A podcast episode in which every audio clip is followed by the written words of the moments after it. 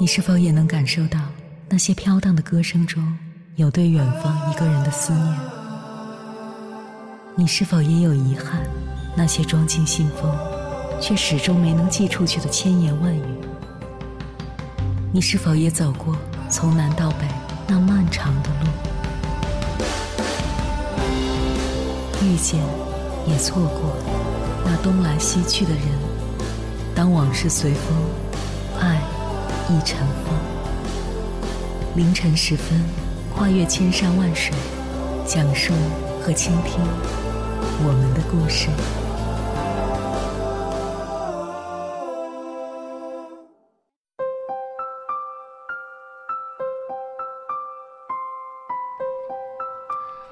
欢迎回来，各位夜行者，这里是正在直播的中国交通广播，千山万水只为你。深夜不孤单，我是迎波，绰号鸭先生。我要以黑夜为翅膀，带你在电波中自在飞翔。没有谁的生活是一帆风顺的，人活着总会遇到生命中的至暗时刻。那么，面对那些黑暗的日子，我们该如何度过呢？今天要为大家分享的书是澳大利亚作家马库斯·苏萨克的代表作《偷书贼》。这部小说讲述了一些人在苦难中生存的故事，它就像解忧杂货店和追风筝的人一样，可以帮助人们战胜孤独和恐惧。偷书贼的故事发生在德国慕尼黑远郊的一个小镇上，在那里有死亡的阴影、战争的残暴、种族的屠戮，也有温暖的人心、高贵的灵魂。它会让你由衷的赞叹：生命是如此美好，又是如此坚韧。人活着，不管遇到何种境况，一定要好好的活。接下来，千山万水只为你，跟朋友们分享的文章是关于这部小说的书评，名字叫《越是苦难的日子，越要好好的活》，作者艾妙珍。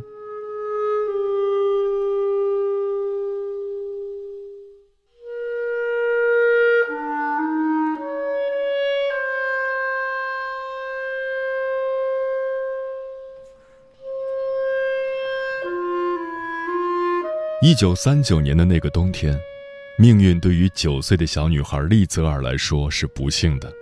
妈妈要把她和弟弟送往慕尼黑远郊的一户人家来抚养，可是，在火车上，弟弟却死在了妈妈的怀里。丽泽尔亲眼目睹了弟弟的死亡，这令她惊恐万分。他们不得不在一个无名的小站下车，把弟弟埋在了那片皑皑白雪之下。而另一场心酸的离别也很快到来，无论他怎么哭喊，妈妈还是把他独自一人留在了那个叫莫尔辛的小镇上。后来，利泽尔才知道，因为共产党人这个身份，妈妈被纳粹追捕，可能永远都回不来了。还未从悲伤中缓过神来，利泽尔又被命运推赶着，陷入了另一份莫名的恐惧里。他将要面对一个完全陌生的家庭，收养他的是一对贫穷的夫妇，男的叫汉斯，女的叫罗莎。幸运的是，他们是一对好人。而在这家的地下室里，住着一个更不幸的人，他叫马克思，是一个犹太人。马克思的爸爸在第一次世界大战中，身体被子弹打成了筛子，死在了一个杂草丛生的山坡上。那时他才两岁，而二十年后，犹太人成了纳粹残害的目标。大街上每天都有成千上万的犹太人在死去，不得已，马克思只能开始逃亡的生活。因为马克思的爸爸曾救过汉斯的命，所以汉斯收留了他。但他只能住在阴冷的地下室里，见不到阳光，看不到外面的世界。任何时候，他都不敢脱衣脱鞋，随时保持着逃跑的姿势，甚至睡觉时都睁着一只眼。周国平在《直面苦难》中说：“人这一生免不了要遭受苦难，当我们觉得自己很苦，快要挺不下去时，可能有人比你还苦。所以说，每个人都有自己的艰难时刻。”就像处在命运的陡坡上一样，此时你唯一能做的就是拼命的往上爬了。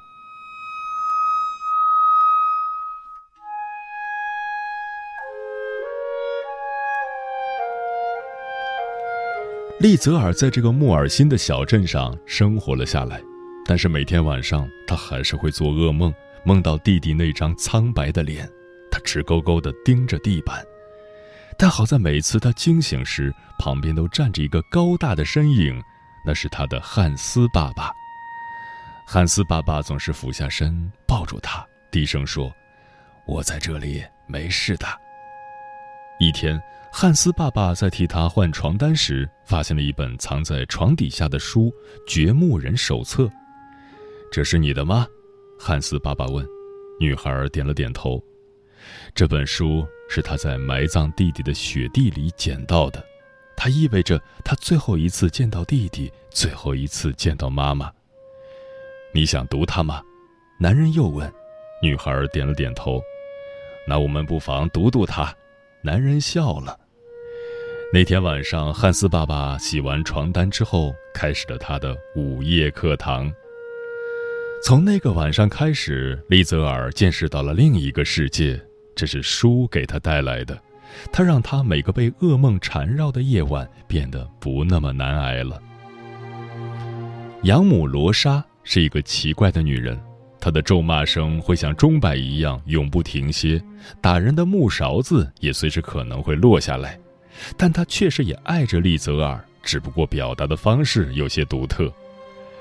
利泽尔在失去亲人的绝望里，又从养父母那里感受到了温暖，看到了生活的一线曙光。难怪有人会说，所有的不幸都存在一点点幸运。这句话看起来没错，所以不幸来临时不要绝望，再等等看，也许命运会给你一些转机。而在那个地下室里的马克思，却只有无穷无尽的时间和冰冷的水泥地可供消磨。此时他觉得活着比死去更为艰难。但幸好，小姑娘丽泽尔每天晚上会出现，她带来的是一个美好的世界。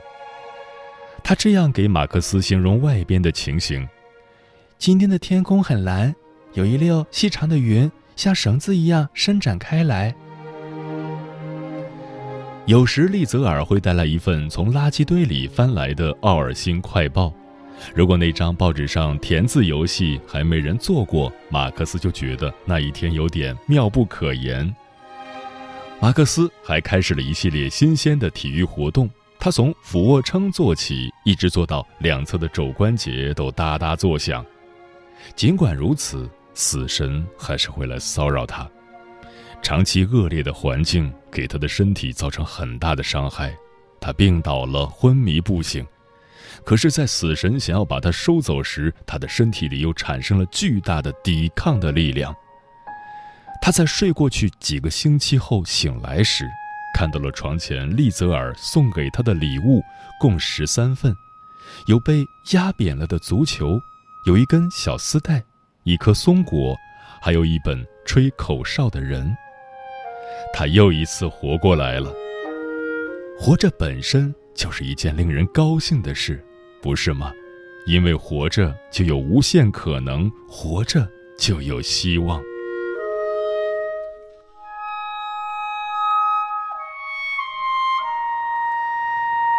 利泽尔做梦也没想到自己有一天会成为偷书贼。那天晚上，狂热的人们都聚集在广场上。要用焚书这个举动来庆祝元首的生日。此时的利泽尔对书的渴求已远远超过了任何食物，但是他手里的书已经读了几十遍了。于是他趁人不注意，在未燃尽的烟火里偷走了一本只烧了一点边角还尚完好的书。尽管这本书还在冒着烟，他还是毫不犹豫地把它放在了自己的制服里。可是当他回过头来，却发现背影里站着一个人，这个人竟然是镇长夫人。镇长夫人是罗莎妈妈洗衣服的主顾，而负责送洗好衣服的人是利泽尔，所以他们不可避免的会再见面。利泽尔一直担心镇长夫人会告发他，可是令他没想到的是，他却把利泽尔领进了一个宽大的书房里，那里的书架上放了足足有一千多本书。那天，利泽尔心中的惊喜就像海浪一样在冲击着他。镇长夫人竟然允许以后每次他来送衣服的时候，可以坐在那个书房里看一会儿书。镇长夫人在利泽尔的印象里有点奇怪，永远穿着一件单薄的睡衣，蓬松着头发，脸上淡漠而阴郁。直到有一天，利泽尔才知道了镇长夫人的不幸，他唯一的儿子死在一个寒冷的冬天，是被挂在了铁丝网上。活活冻死的。有一种人，就像镇长夫人那样，他受的苦一点也不比人少，但是他还是不动声色地消化了他的苦难，并没有因此而怀恨这个世界。镇长夫人带给利泽尔心灵上的震撼，还在后来发生的故事里。因为战争的影响，镇长家不得不终止了洗衣的服务，这就意味着。利泽尔家失去了一份重要的经济来源，他也从此失去了继续坐在镇长家书房读书的权利。这让利泽尔怒不可遏，没有办法，对于书的渴望让他不得不去镇长家偷书。前几次利泽尔都顺利的得手，因为镇长家的窗户总是半开着，一抬手就可以推开，他可以轻松的爬进去。可是有一天，当他无意间回望的时候，却在窗户后面看到了镇长夫人的脸。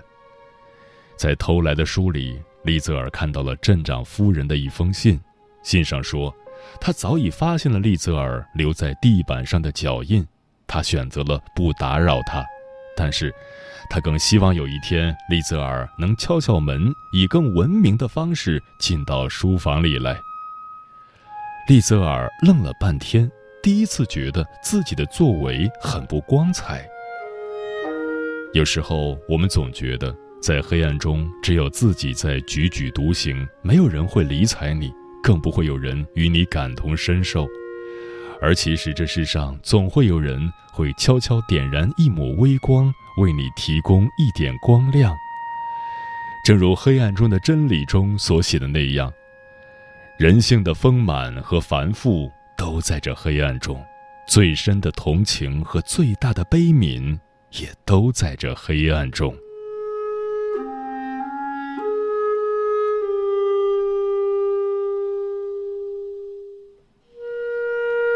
一九四二年夏天，战火蔓延到了莫尔辛小镇，人们不得不在警报拉响时逃进防空洞来保命，紧张的情绪到处弥漫。防空洞里满是嘈杂的吵闹声，罗莎妈妈紧紧拉着利泽尔的手，把他的手都捏疼了。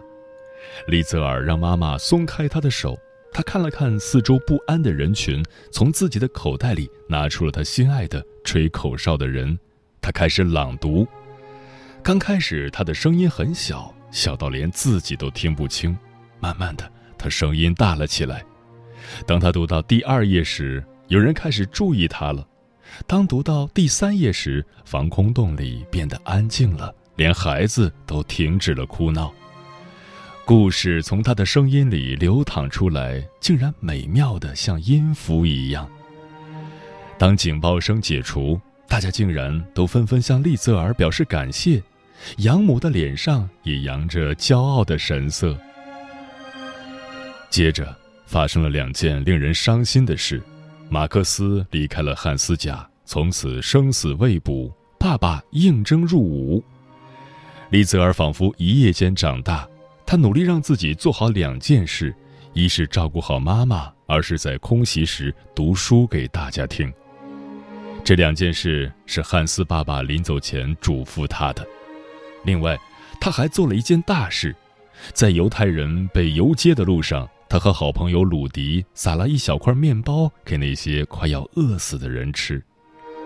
这曾经是汉斯爸爸做过的事，虽然爸爸的这一善行受到了严厉的惩罚，但利泽尔却认为这个世界就是一锅丑恶的黑汤，爸爸的行为才是对的。善与恶的标准在这个女孩的心里逐渐清晰起来。镇长夫人有一天来到了利泽尔家里。送给他一本小黑书，里面却没有故事，而是一页一页的格子纸。他说：“你也许会想要自己写一本书。那天夜里，利泽尔独自一人来到地下室，他想起了自己的弟弟和妈妈，想起了马克思，想起了所有苦难的经历。他决定不再逃避，直面一切。写吧，他告诉自己，写吧。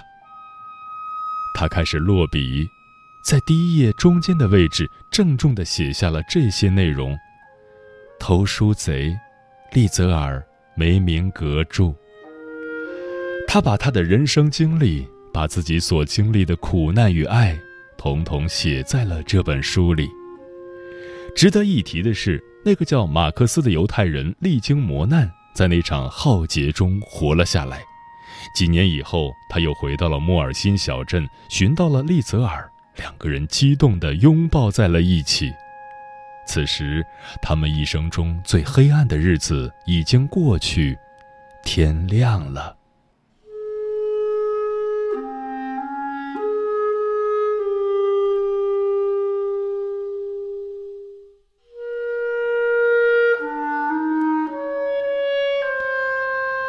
有人说。人这辈子就像八卦图里的阴阳一样，只有阴的部分转过去，才会有阳的部分。这就好像不顺的日子过去了，余下的日子就会越过越顺。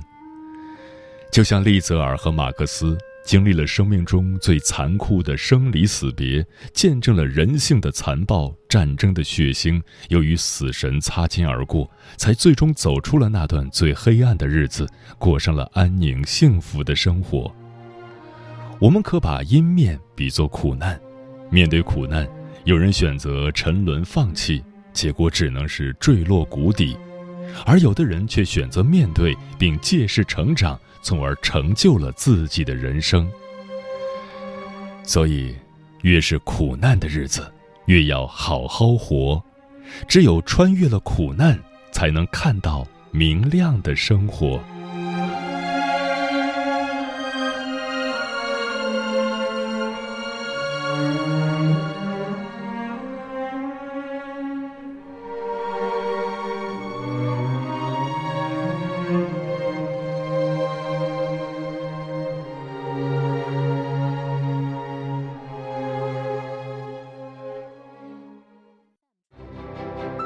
每一个深夜都有浓浓思念，每一段青春都有万水千山，千山万水只为你，千山万水只为你，正在路上。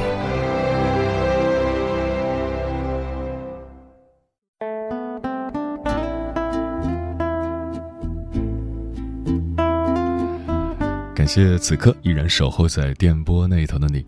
这里正在陪伴你的声音是中国交通广播，千山万水只为你。我是迎波，绰号鸭先生。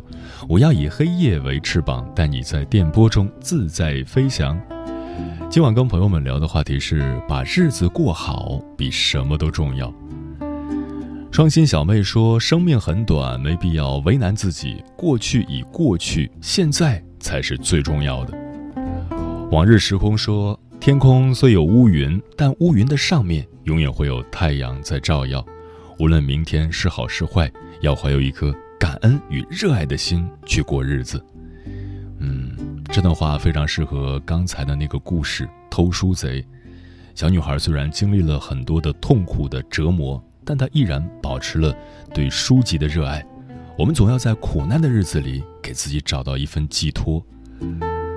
南风知已说：“反正开心也是一天，难过也是一天，还不如让黄盐味的日子变成咖啡。虽然也苦，但那苦中却别有一番滋味。就像每一位漂泊在外的游子，每到年关将近，总会想起家乡那口特色的小吃。它可以是天津的煎饼果子，可以是兰州的牛肉拉面，还可以是老北京胡同里红彤彤的糖葫芦。”当然也少不了南方人家家户户的蒸年糕，然而实际上我们惦记的并不是那些独具风味的特色小吃，而是那永远也回不去的童年时光。想想当初的我们，可以放肆的哭，大声的笑，想要什么便是什么。虽然不一定能得到，但至少当时没有虚伪的假笑，没有碍于面子的客套。那时候的我们真好。虽然现在的我们不可能回到当初那个天真的模样，但是要记得给心灵留一处净土，尽量把每天的日子过好。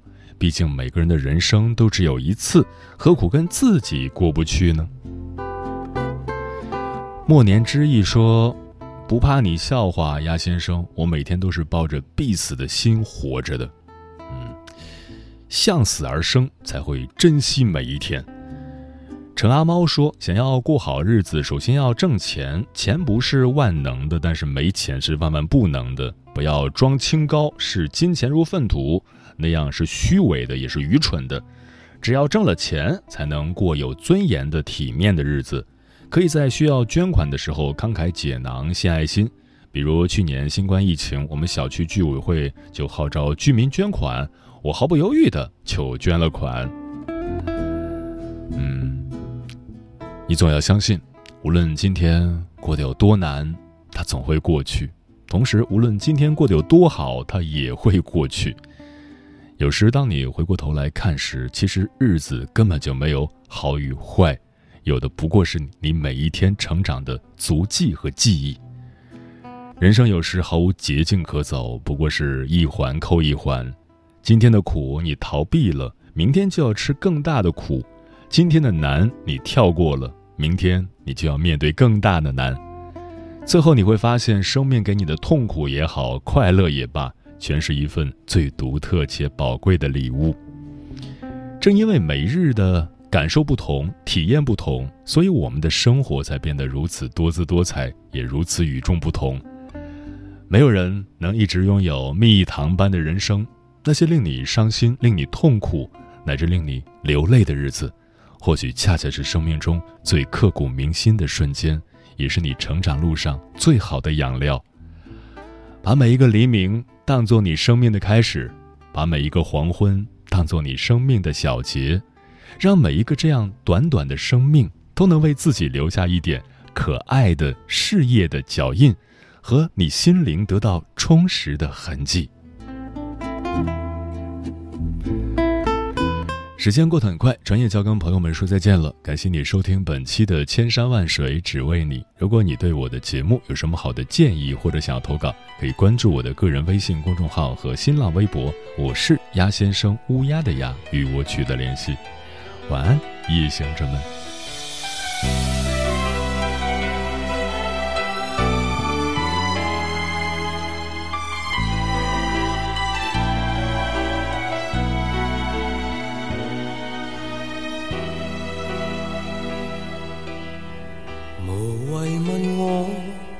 今天的事，无谓去知，不要问意义。有意义，冇意义，怎么定判？不想，不记，不知。无谓问我一生的事。谁愿意讲失落往事？有情无情，不要问我，不理会，不追悔，不解释，已是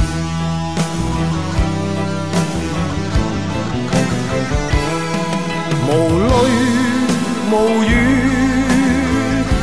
心中鲜血涌出，不愿你知。一心一意奔向那未来日子，我以后陪你寻觅好故事。无谓问我伤心事，无谓去想。不再是往事，有时有阵时不得已，中间经过不会知，不会知。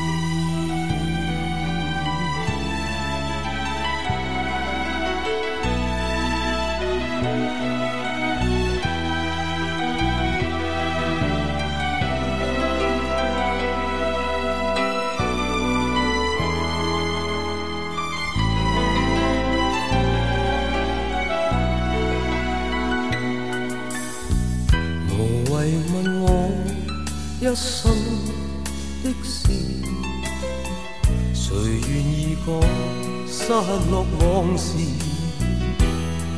有情无情，不要问我，不理会，不追悔，不解释。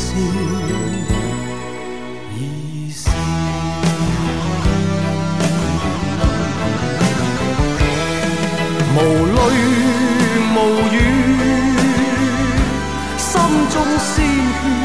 出不愿你知，一心一意奔向那未来日子，我以后陪你寻觅好故事。无谓问我伤心事。无谓去想，不再是往事。有时有阵时，不得已，中间经过，不会知，不会。